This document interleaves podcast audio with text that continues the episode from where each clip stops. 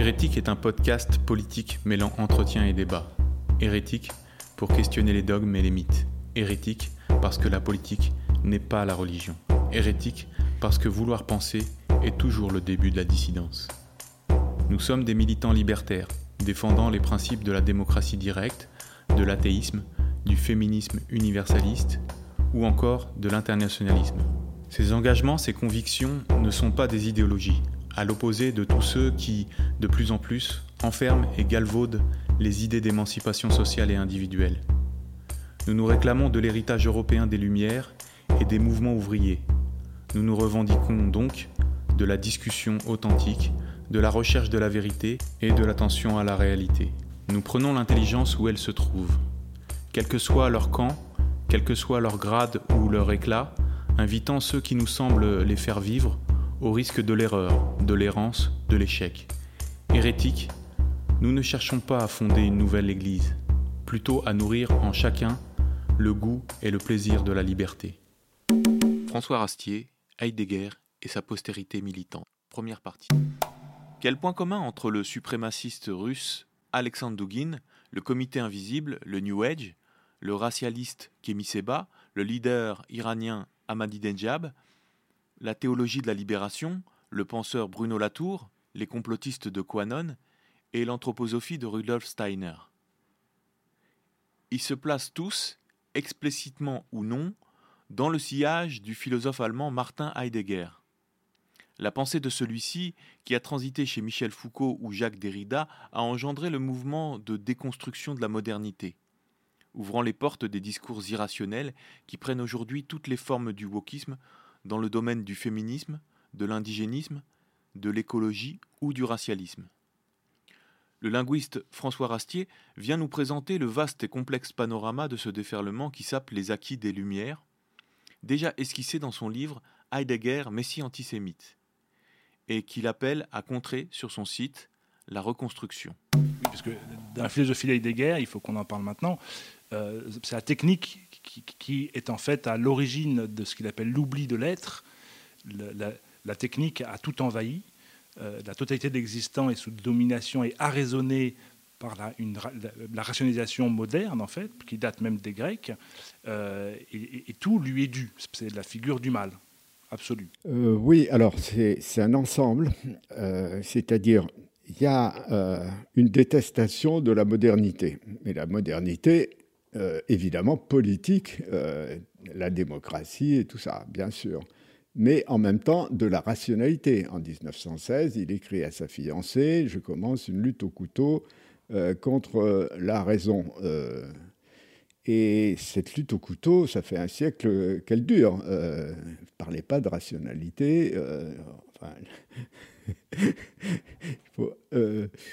on est dans le, vécu, dans l'impression, dans, enfin, autre chose, hein, de toute façon. Et le, wokisme est précisément une des, euh, branches où euh, la question même de la pensée, ou la question même des faits, euh, ne se pose plus. D'ailleurs, c'est l'ouverture de Derrida sur la vérité, etc. la vérité il n'y a pas de vérité, mais finalement, il y a une vérité, et la vérité, c'est l'expression du destin du peuple allemand. C'est la, leçon de l'hiver 1933-1934 de, Heidegger, dans sa première année de rectorat, euh, sur l'essence de la vérité. L'essence de la vérité, c'est euh, la vision du monde du peuple allemand. C'est exactement ce que dit, euh, ce que dit Dugin à la BBC. À la BBC. Alors, Dugin, donc l'idéologue euh, russe, Alexandre Dugin, qui est euh, extrêmement influent apparemment dans les cercles de pouvoir en, Russie aujourd'hui, et qui est évidemment le fer de lance de, la guerre en Ukraine. Et qui, se réclame explicitement, lui, de, la philosophie de Heidegger. oui, alors, il a fait un livre en, 2010, hein, Heidegger, La philosophie d'un nouveau commencement. Alors lui, euh, Dugin, c'est d'abord un fondateur du Parti national bolchevique en 1994 avec, euh, avec Limonov, qui est un héros de la littérature euh, française maintenant. Hein. Et Limonov dit, mais lui, c'est le Cyril les méthodes du fascisme. alors, en 2014, Dugin dit mais pourquoi s'arrêter? Il a fait une ode à Strelkov. Strelkov, c'est le type qui a descendu l'avion et qui fait partie de, des radicaux actuellement qui critiquent Poutine parce qu'il est, il est trop mou, il serait trop mou. Lui-même euh, Doukin est le fils d'un général du GRU, euh, qui est le service de renseignement de, l'armée. Euh, et donc, c'est cette mouvance-là. et Dugin, lui, c'est un néo-eurasien, c'est-à-dire ses héros sont eurasistes. Hein. C'est Karl Schmitt, c'est Nikisch, c'est Julius Evola, et en plaçant, et en plaçant Heidegger au-dessus sachant que Heidegger et Carl Schmitt ont toujours fait, euh, équipe, si on peut dire. Euh, ils ont adhéré le même jour au parti nazi. Ils faisaient partie tous les deux de la commission de philosophie du droit qui a écrit les lois de Nuremberg et qui était dirigée par Hans Frank, euh, qui c'est le gars qui a installé en Pologne les premiers camps de concentration et d'extermination plus exactement. Et cette commission pour la philosophie du droit a existé jusqu'en 1942, bien que euh, il y avait Rosenberg aussi. Enfin, c'est pas des pas des seconds couteaux euh, du du parti euh, du parti nazi. Et, alors, qu'est-ce que Dugin, qu'est-ce que Alexandre Dugin reprend chez Heidegger? En quoi est-ce que la philosophie d'Heidegger l'intéresse? Ben, C'est d'abord une philosophie de la vision du monde. alors, la vision du monde, euh, elle est évidemment dans Mein Kampf, c'est euh, euh, nous qui, formons la réalité. La réalité, c'est l'expression de notre vision du monde. Et ce n'est pas une vision du monde individuelle, contrairement à ce qu'on voit un petit peu dans, le, le disons, vulgaire, où ça s'est individualisé. Chacun son, chacun son sentiment de son sexe ou, euh, d'avoir été élu, euh, comme Trump, c'est son sentiment, donc euh, c'est vrai. et donc la vision du monde, elle est collective et elle est l'expression de l'identité nationale. Pas nécessairement, biologique, pas nécessairement biologique, c'est qu'une couche. Parce qu'on dit, mais non, de toute façon, ces gens-là ne sont pas nazis, puisque les nazis étaient des racistes biologiques. Non, non, euh, ils étaient des racistes biologiques, mais ils étaient aussi des racistes spirituels. Euh, il y a un entretien euh, de Hitler où il dit les Juifs sont une race spirituelle, geistige race. Alors, c'est pas geistlich, c'est-à-dire spirituel au sens de la spiritualité religieuse, mais c'est une race mentale. Et donc, le racisme, euh, comment dire, euh, euh, biologique n'est qu'une une première couche pédagogique du vrai racisme qui est, lui, ontologique. et donc, la, vision du monde traduit l'essence de, de la nature d'un peuple. Euh, et ça vient aussi de la, théosophie où il y avait les races se succédaient avec euh, des visions du monde différentes. Euh, et nous sommes, disons, à l'époque de, la race aryenne. Hein. Et donc c'est la vision, la vérité est contenue dans la vision du monde de la race aryenne. Alors il y a, et elle est exprimée dans une langue, l'allemand. Mais Dugin est russe, justement. Oui, mais ça fait rien. Elle est exprimée dans une langue qui est le russe pour lui.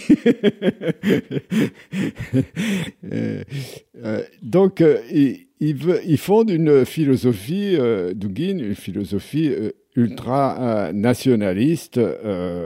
Dugin se revendique eurasien est-ce que Heidegger, lui, se revendique euh, plus occidental euh, Non, non, non, non, non. Heidegger est profondément anti-occidental. Euh, ah oui, l'ennemi, c'est l'Amérique. oui, oui, mais c'est pareil pour Carl Schmitt, etc. c'est pour ça que il y a eu un coup de génie des Schmittiens et de Schmitt d'ailleurs. De faire une théorie du, la, théorie du partisan, parce que toute l'extrême gauche s'est emparée de la théorie du partisan de Schmitt, qui était une, à cette époque-là, années 60, orientée vers les guérillas d'Amérique latine. Sauf que Schmitt a fait toute la fin de sa carrière en écrivant les constitutions des dictatures euh, sud-américaines. Mais il n'empêche que euh, le schmittisme de gauche, euh, c'est Podemos en, Espagne. il, le comité invisible en France, qui se réclame beaucoup de Carl Schmitt et de la désignation de l'ennemi avant tout, la politique et la désignation d'abord C'est une conception de la politique qui est purement polémique. Euh, polémique au sens de il faut exterminer l'autre. Et cette division, dit Schmitt, passe euh, dans notre âme. C'est-à-dire l'ennemi est aussi l'ennemi intérieur, ce qui est euh, la théorie du djihad, du grand djihad, pas, le petit, mais, c'est une théorie mystique. Alors il s'appuie pour sur un passage assez bizarre de l'épître, euh, la seconde épître aux Thessaloniciens euh, attribuée à saint Paul, mais euh, on s'étonne que, par exemple, Mélenchon ait invité Chantal Mouffe, qui est une des théoriciennes du, populisme de gauche et qui se réfère à Schmitt explicitement, pour savoir qu'est-ce qu'on allait faire dans LFI. Ça, c'était il y a, disons, il y a une dizaine d'années. Hein. Donc, euh, ce n'est pas étonnant de voir que les décoloniaux sud-américains euh, se réfèrent à, ce courant, y compris à euh, l'idée que chaque peuple, chaque culture est une ontologie. C'est-à-dire qu'elle est fermée sur elle-même, elle s'autodéfinit et elle se défend évidemment contre toutes les autres. Euh, Au fond, peut-être que la thèse est, compréhensible, mais là, ce dont vous parlez, c'est d'une essentialisation, c'est-à-dire que, la vision du monde d'un peuple euh, vaut vérité. Que ah oui, c'est le critère de, la vérité. C'est-à-dire, vous ne pouvez pas parler de vérité en dehors de ça. Euh, ça ne veut strictement rien dire. Alors, ce qui est étonnant est que euh, ce sont des théories que l'on attribue immédiatement à l'extrême droite, et pourtant il y a un héritage de gauche, et d'extrême gauche même, euh, à Heidegger. Euh, et notamment des, héritiers plus ou moins directs, ce sera l'école de Francfort et la French Theory. Hmm. Alors, c'est compliqué. c'est compliqué parce qu'il y a des gens comme Benjamin qui sont à la fois schmittien, il faut le dire. Hein, euh, il y a un éloge de Schmitt dans, de trois pages, mais qui sont effarants euh, dans euh, son, livre sur le drame baroque allemand, mais par ailleurs, des théories du langage qui sont parfaitement mystiques, une réécriture du marxisme qui, elle aussi, est purement. Enfin, et ces, thèses. Sont tout à fait étranges. Et on comprend très bien que de droite comme de gauche, la réécriture mystique du marxisme est plus. Euh, même des. On a édité en France un, Marx et Heidegger, on a traduit. Euh, et donc, comment dire, ça permet d'accréditer l'idée que il y a un radicalisme de gauche qui est bon euh, et qui, euh, qui est bon au sens où euh, il peut reprendre, il, est propre, il peut reprendre les thèses de l'extrême droite, mais disons, c'est Hitler qui a déshonoré l'antisémitisme, mais ça n'empêche pas qu'on qu'on puisse parler de, la puanteur de la tombe de Rachel ou, d'autres. Euh, enfin, disons, ça vient très vite, hein, les Blancs, les Juifs et nous. Enfin, euh, disons, le complot juif, il est là, parce que le complotisme euh, fait, c'est un des aboutissements de, ce type de rationalité. Hein. Oui, bien sûr. Alors, par exemple, Castoriadis, pour expliquer dans les années, au début des années 80, l'engagement nazi de, de, Heidegger, expliquait non pas par antisémitisme, mais par le fait que la philosophie Heidegger est une philosophie qui est fermée c'est-à-dire que la totalité en fait de l'existant pour Heidegger euh, est arraisonnée donc par la technique, par la rationalité, et qu'il n'y a aucun euh, équivalent à ça. C'est-à-dire que le monde est homogène en, quelque sorte et qu'il n'y a au fond aucune issue. Heidegger disait que, que, seul un Dieu était capable de nous sauver.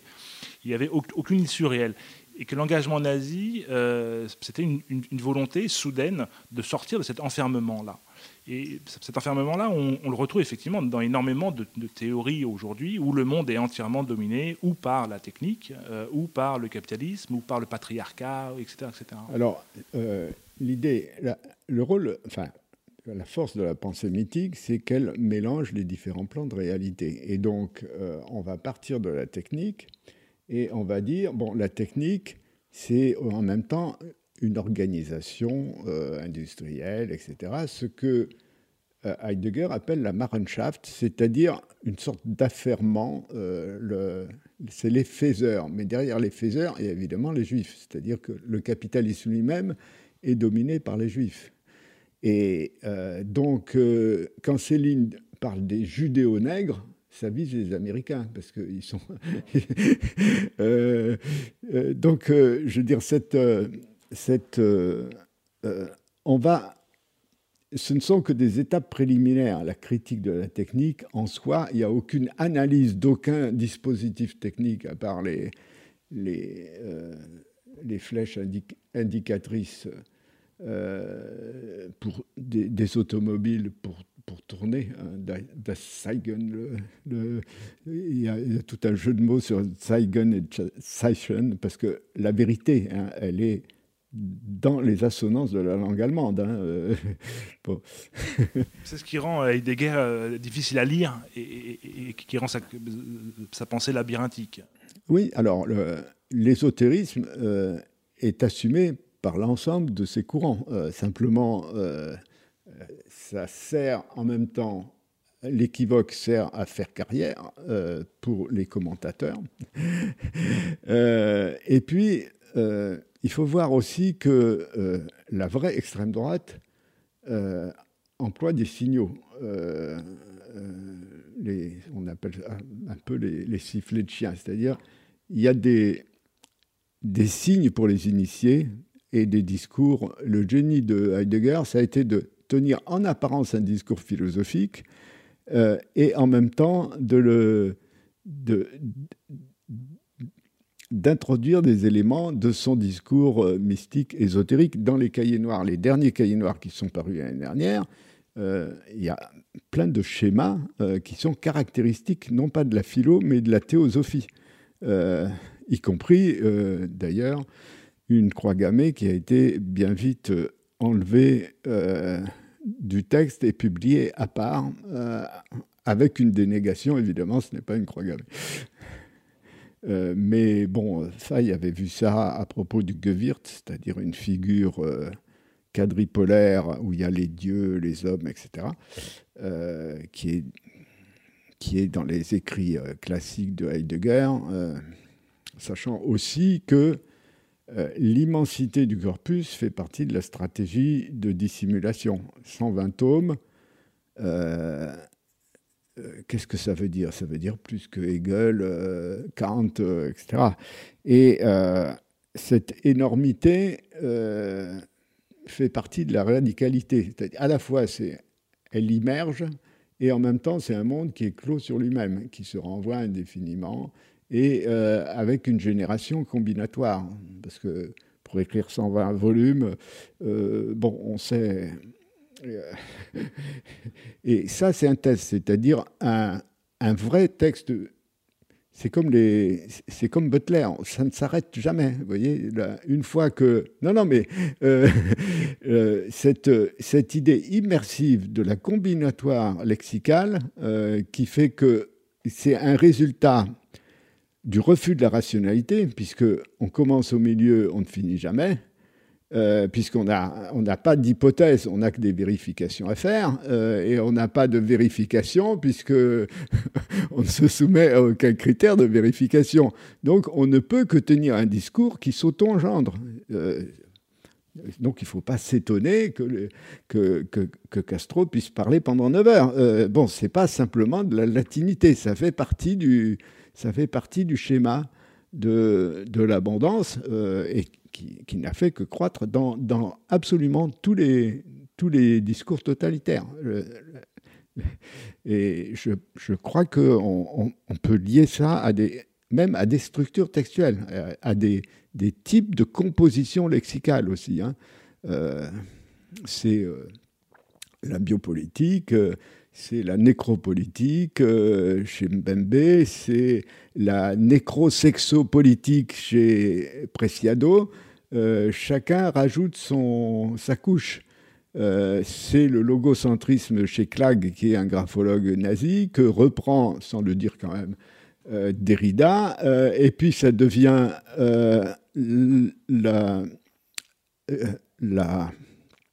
le phallogocentrisme euh, chez Derrida, puis chez Irigara, et puis euh, euh, c'est banalisé, enfin disons, dans un féminisme, post-féminisme radical, puis le carno-phallogocentrisme chez Derrida, parce que ces gens-là mangent de la viande. ben oui, alors vous avez des, vous avez des thèses sur le fait que les hommes mangent de la viande. Non seulement ça pollue, mais ça affame les femmes. C'est pour ça qu'elles sont plus petites depuis, euh, le moyen, euh, mais la préhistoire. Des trucs comme ça. Vous voyez, euh, c'est-à-dire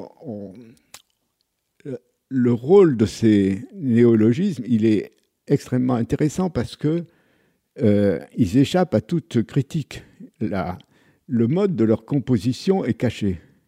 ils s'étalent et vous n'avez pas un seul traité euh, bien woke ou euh, qui ne commence par euh, une, une, sorte de glossaire, par exemple celui du planning familial sur la, transidentité. Vous avez un glossaire de deux pages pour dire bon, on va rentrer dans quelque chose d'autre. vous voyez, on, crée un, univers alternatif avec des vocables que l'on a composés euh, avec toutes sortes de, dérivations, d'abréviations, etc., etc. C'était déjà euh, perceptible dans la prose de, Derrida déjà, euh, qui était oui, oui, et, et, de Heidegger aussi, parce que même, même la notion de Dasein, être là, être le là, là, c'est quoi? C'est le Boden ou c'est le Grund? Enfin, le, la surface ou l'enracinement ou, Il se peut que ce soit ça.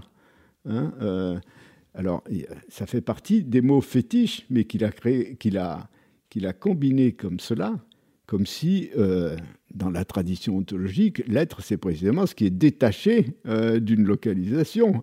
Ça fait partie de, toute la, tradition, de, depuis Platon, le néoplatonisme. comment arriver à l'être Il faut enlever les variables de temps, de lieu, etc., pour arriver à trouver euh, des, idéalités comme les formes mathématiques, qui sont évidemment euh, euh, sans aucun rapport avec un, lieu précis. Hein. Alors vous avez évoqué donc Derrida et Foucault. En, quoi est-ce que ce sont des héritiers d'Heidegger? Alors ça, c'est un peu une pour Derrida, il le dit. Hein, il le dit, il dit c'est mon contremaître. Alors là, il y a les deux langages. Hein, de la même façon, il traduit destruction, destruction ou abbao. Euh, Heidegger préférait abbao parce que destruction, c'est une racine latine quand même. Euh, et abbao, c'est la démolition. Hein. Euh, et alors, ça a été traduit par Granel, mais repris par Derrida. Déconstruction, c'est beaucoup plus. Vous voyez, c'est presque du Mikado. Hein. Enfin, ça peut se faire avec en finesse. Hein. Euh, mais surtout, il faut lire euh, le texte de 19, 1800, pardon, 1987, euh, le livre de Derrida, qui est une sorte de défense de Heidegger contre les premières révélations d'un chercheur euh, latino-américain sur euh, l'engagement euh, nazi de, Heidegger. Et dans ce livre-là, Derrida reproche à Heidegger non pas d'avoir été nazi, parce que c'était quand même un cadre du, régime. Alors on dit c'est une excursion temporaire, etc. Mais il est passé à autre chose tout de suite. non pas d'avoir été nazi, mais de ne pas avoir été assez heideggerien. Il, il, trouve qu'il n'a pas été assez conséquent dans sa pensée. Qu'est-ce que ça voudrait dire être heideggerien pour Derrida?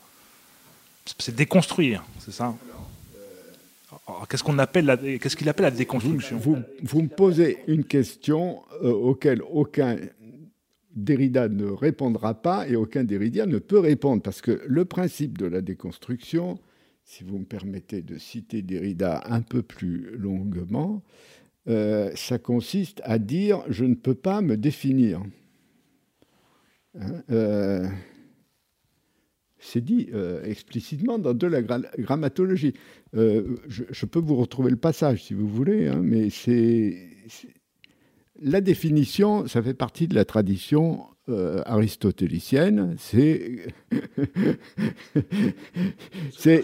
une des bases de la philosophie, de façon à ce qu'on puisse avoir une méthode qu'on appelle la poétique, c'est-à-dire que quand quelqu'un se contredit, on peut lui dire, vous avez, vous avez décrit ça de telle façon et vous le définissez de telle autre. Dans la déconstruction, il n'y a absolument rien de tout cela. Vous ne pouvez pas opposer à Derrida qu'il a dit ça à un moment et ça un autre. Il vous dira, vous n'avez pas compris, c'est tout. Oui, mais aujourd'hui, les disciples de Derrida euh, déconstruisent l'Occident. C'est-à-dire que le but est de déconstruire euh, toutes les normes qui ont été instituées au fil des siècles et que l'on considère être des, entraves à la libération euh, de l'être humain. C'est le sens qui est donné aujourd'hui à déconstruction. Oui, alors il ne faut pas oublier que le nazisme lui-même est révolutionnaire, hein. c'est-à-dire lui aussi veut détruire l'Occident, lui aussi est chez quand, Heidegger dit euh, bon, oui, c'est je crains que le, nazisme devienne trop bourgeois, c'est précisément ça. Enfin,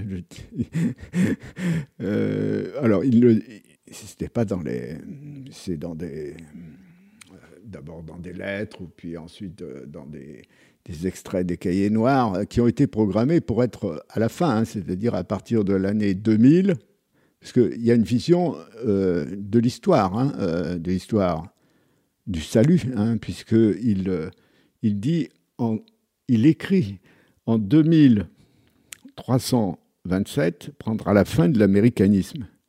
Et des guerres. Oui. Euh, et en fait, c'est quoi? C'est le 400e anniversaire de la publication de Être et temps. Donc, euh, dire ça, c'est se situer dans, dans le monde ésotérique de la, du, euh, de, Nostradamique, carrément. Hein. Il se passe en prophète, en fait, réellement. Oui, c'est un enfin, il se place en prophète et il est, il est pris comme tel. Euh, alors, euh, bon, il y a toute une ambiance dévotionnelle, hein, malgré tout. Alors, ça peut être des petites dévotions. Hein, euh, euh, c'est aussi apprécié dans des milieux religieux un petit peu sulfureux. Euh, ça existe aussi. Hein. Il y a tout un. Il y a un, un, grand universitaire spécialiste de Heidegger qui fait partie aussi du conseil euh, pontificale. Enfin, y a, ça, ça a existé aussi. Hein, euh. Mais alors, qu'est-ce qui, dans le wokisme, euh, qu'est-ce qui est heideggerien?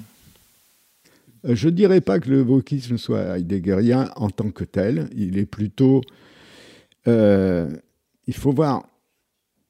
Ça n'a pas été analysé, mais il faut voir que là, le grand mouvement anti-moderne, anti-lumière, et enfin disons tout ce qui va condenser euh, la réaction euh, vers les années 1860, c'est la théosophie.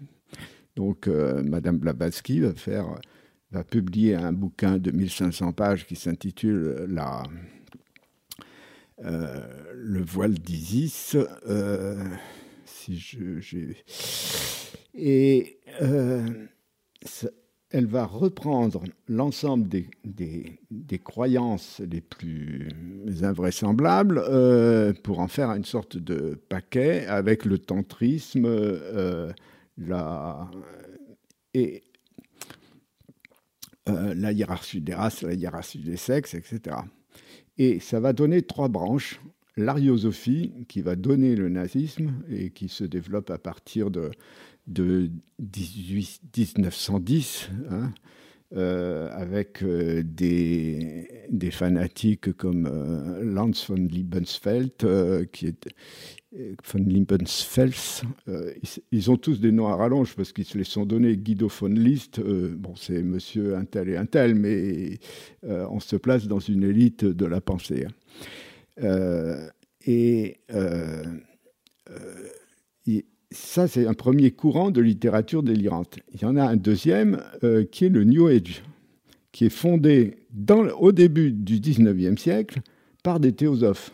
Euh, il y a des communautés New Age qui, commencent en 1905 et qui finissent en 1965. Euh, et là-dedans, il y a aussi tout le, tantrisme, le ceci, le cela les prières à la grande déesse, enfin d'autres éléments de, ce genre-là. Euh, oui, alors euh, le troisième courant, c'est l'anthroposophie. Hein. L'anthroposophie est fondée par euh, Rudolf Steiner, qui était le, le responsable théosophe pour l'Allemagne.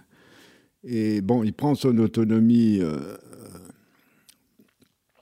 et ils font de l'anthroposophie, euh, qui est un mouvement ésotérique avec euh, toutes sortes de, croyances astrologiques et autres que l'on retrouve euh, dans certains, points de l'agriculture biodynamique qu'il a, qu'il a mis au point. Vous voyez, il y, a les astres, enfin, il y a toutes sortes de choses. Il croit aux humeurs, il croit aux astres, il croit à un ensemble de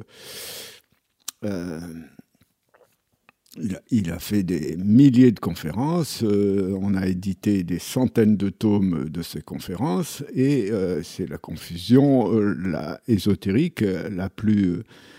et qui se traduit dans les faits, c'est-à-dire que comme il y a quatre humeurs chez Aristote, dans la classe d'une école Waldorf-Steiner, on va mettre euh, les flegmatiques dans un coin, euh, les sanguins dans un autre, etc. Euh, donc tout, est, tout est codifié de cette manière, sauf que... Et qui possède aujourd'hui un certain nombre d'institutions.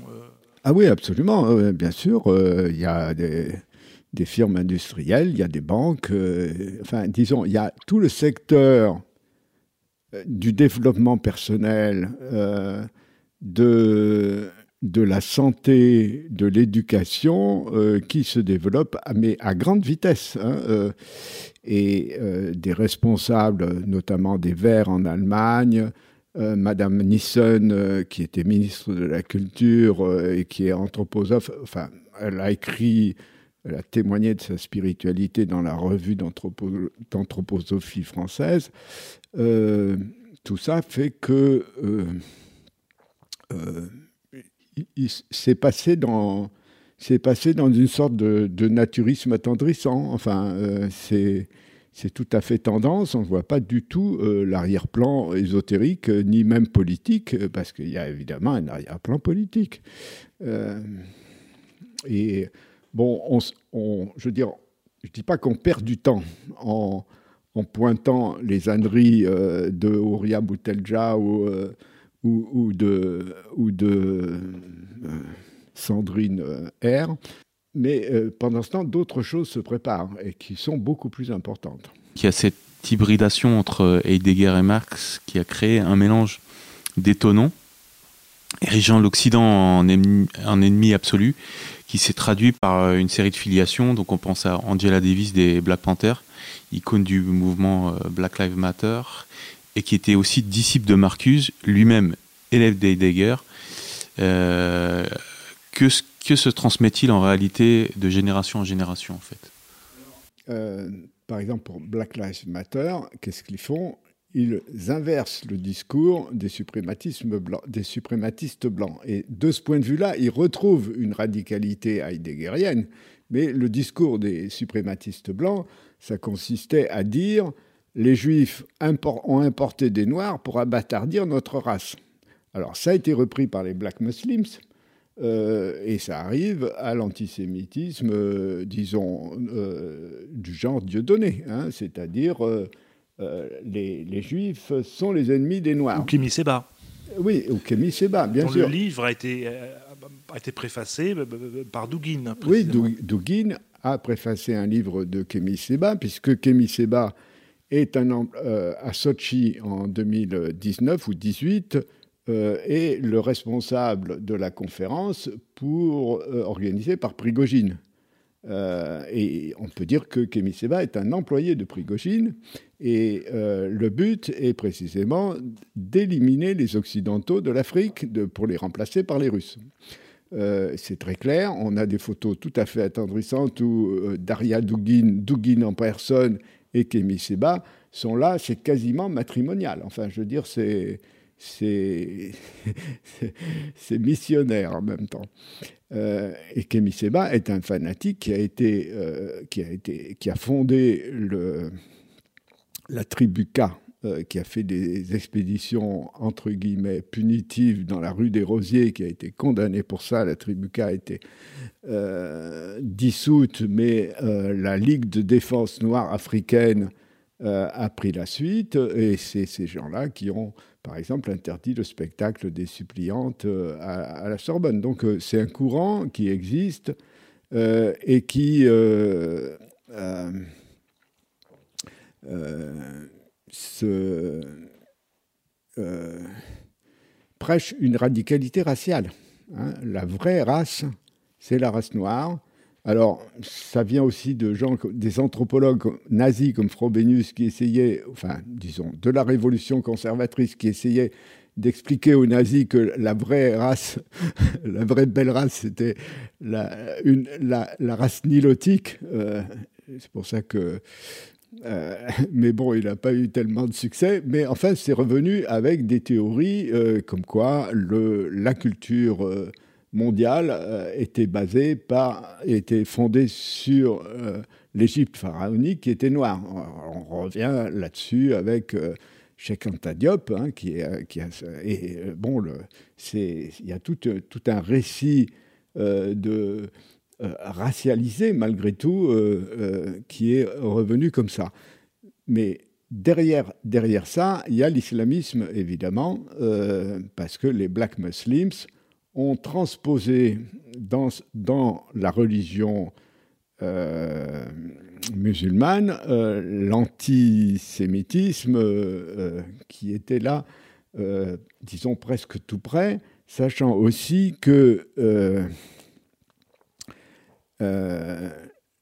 l'actuel régime iranien est inspiré par l'école de euh, de Ahmad Fardid.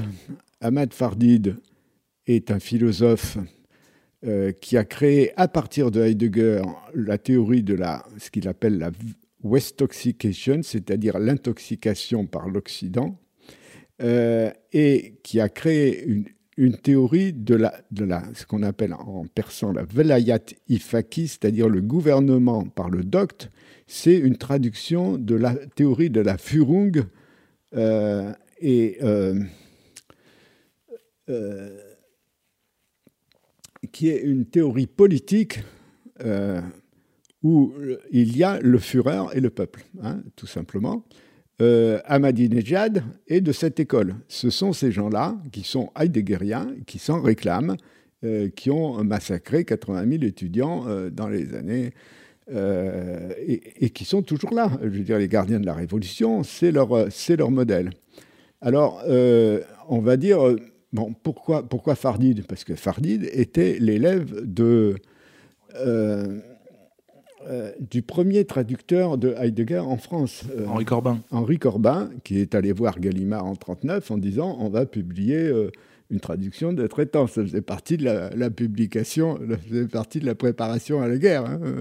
Alors bon, Corbin était un, était un, je ne dis pas que c'était un nazi, je dis simplement que c'était un mystique. Et bon, euh, il y a une grande unité des mysticismes euh, qui, qui se, se, retrouvent. Et puis bon, il y a toute une, je veux dire, vous allez sur le site de Al Jazeera, vous trouvez des articles d'hommage à Derrida, des, des articles écrits par Vatimo, qui est un cadre de la déconstruction, des articles de Marder, etc. Pourquoi? Ben Parce que ils ont compris que la déconstruction était en même temps un moyen d'affaiblir hein, le, délibérément de toute façon, et l'irrationalisme. Je veux dire, il n'y a pas que les chiites, les frères musulmans ont parfaitement compris ça aussi. Donc ils sont dans la déconstruction eux aussi. Le dernier clip de, de Tariq Ramadan est un, clip purement anticolonial. Il faut, ça vaut le coup. Hein. la, c'est pas trop mal hein, pour, euh, pour un coup d'essai. Euh. C'est Vatimo qui disait qu'il n'y a réellement qu'un musulman qui peut comprendre Heidegger. Euh, non, c'est un, c'est un converti espagnol qui s'appelle Ibrahim Vadillo. et ce Vadillo, bon, est-ce que vous pouvez expliquer la phrase? En, quoi un musulman devrait-il être plus apte qu'un occidental à comprendre Heidegger La tête. Euh, alors, le problème, c'est celui de la théologie politique. Hein. Euh, alors, il y a. Euh, l'islam, vu par les islamistes, est une théologie politique, c'est-à-dire qu'il n'y a pas de. C'est Dieu qui doit régner sur la terre. Et donc, c'est la loi divine, c'est la charia qui règne sur la terre. Il n'y a pas de, il n'y a aucune sphère profane. Euh, ça, c'est une vision radicale. Bon, euh, pour des gens, pour les nazis comme Schmitt, qui a écrit une théologie politique en 1916 ou 18, c'est exactement ça qui doit se passer. Hein. C'est-à-dire que le le monde humain doit être dirigé par la puissance divine. Euh, euh, même Bossuet n'osait pas, pas aller si loin, voyez. Euh, mais mais c'est pas le discours d'Heidegger, ça, par exemple. Si. alors, pour Heidegger, c'est les dieux euh, c'est-à-dire, ce qui sépare Heidegger de Carl Schmitt, c'est que Carl Schmitt est catho euh, et Heidegger est néo-païen, si on peut dire. Il parle des dieux. Il y a un, passage, euh, quand il, dans un de ses manuscrits, il y a une croix gammée, qui n'a pas été publiée, évidemment, et sur un des pôles de la croix gammée, il y a Freya. Freya, c'est la, déesse guerrière du euh, du panthéon euh, euh, germanique, nordique. Donc il y a une théologie politique des nazis. Alors bon, Hitler n'était pas absolument... bon, lui, c'était quand même un politique, il hein, faut le dire. Donc, je veux dire, il laissait les ésotériques euh, fantasmé sur le marteau de Thor. Euh, simplement, euh, il, était occupé par des choses plus concrètes. mais ça existe aussi. Je veux dire, le nazisme est une forme de théologie politique.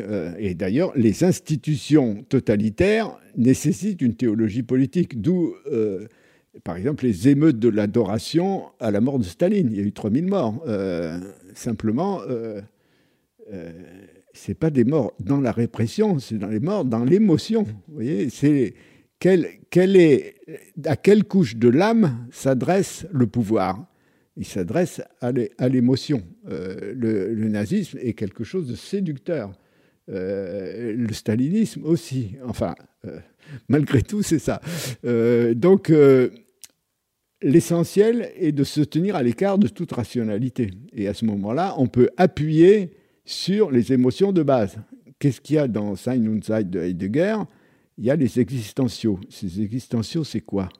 C'est pas qu'est-ce que l'homme? C'est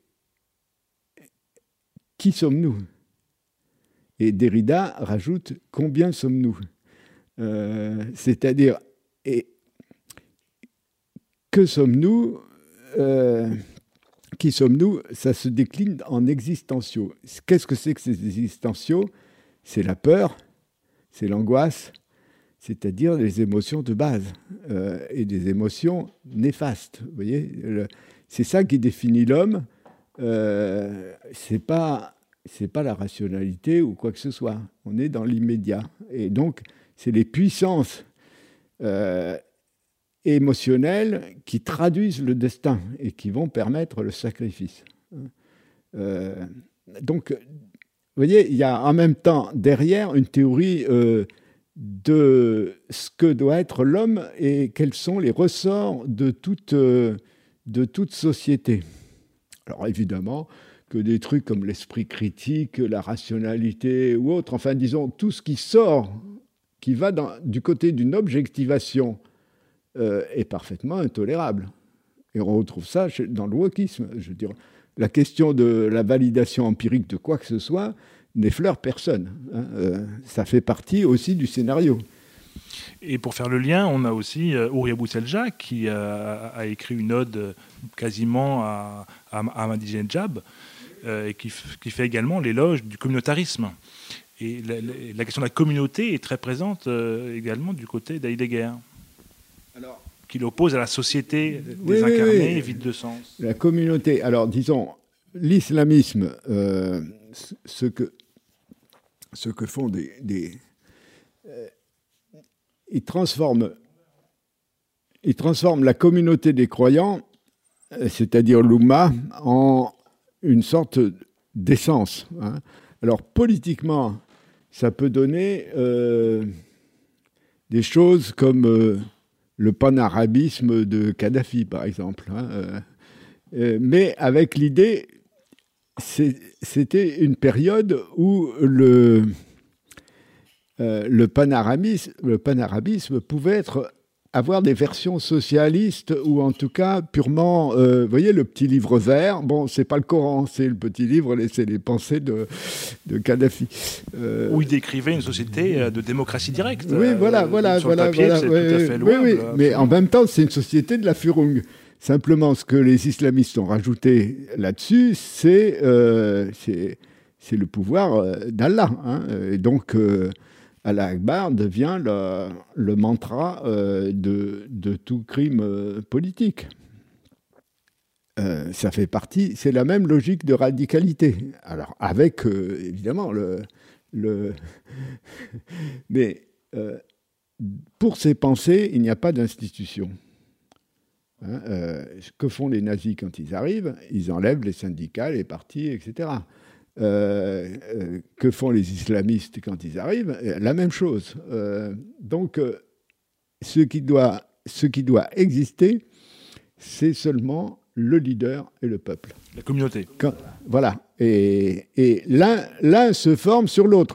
Il y a un texte de, de, de, Carl Schmitt qui date de 1933, je crois que c'est Pensée, Mouvement, Peuple, où il explique très bien que c'est même l'unité génétique entre le dirigeant et le peuple qui fait le lien entre de la, de la communication. Vous voyez, il y a une unité raciale qui, qui va permettre euh, euh, l'existence. Hein, euh, et l'unité raciale devient l'unité de pensée et l'unité religieuse.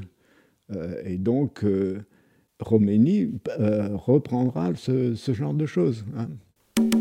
Vous venez d'entendre la première partie de l'entretien avec François Rastier, Heidegger et sa postérité militante. Rendez-vous dans 15 jours pour la deuxième partie de l'entretien.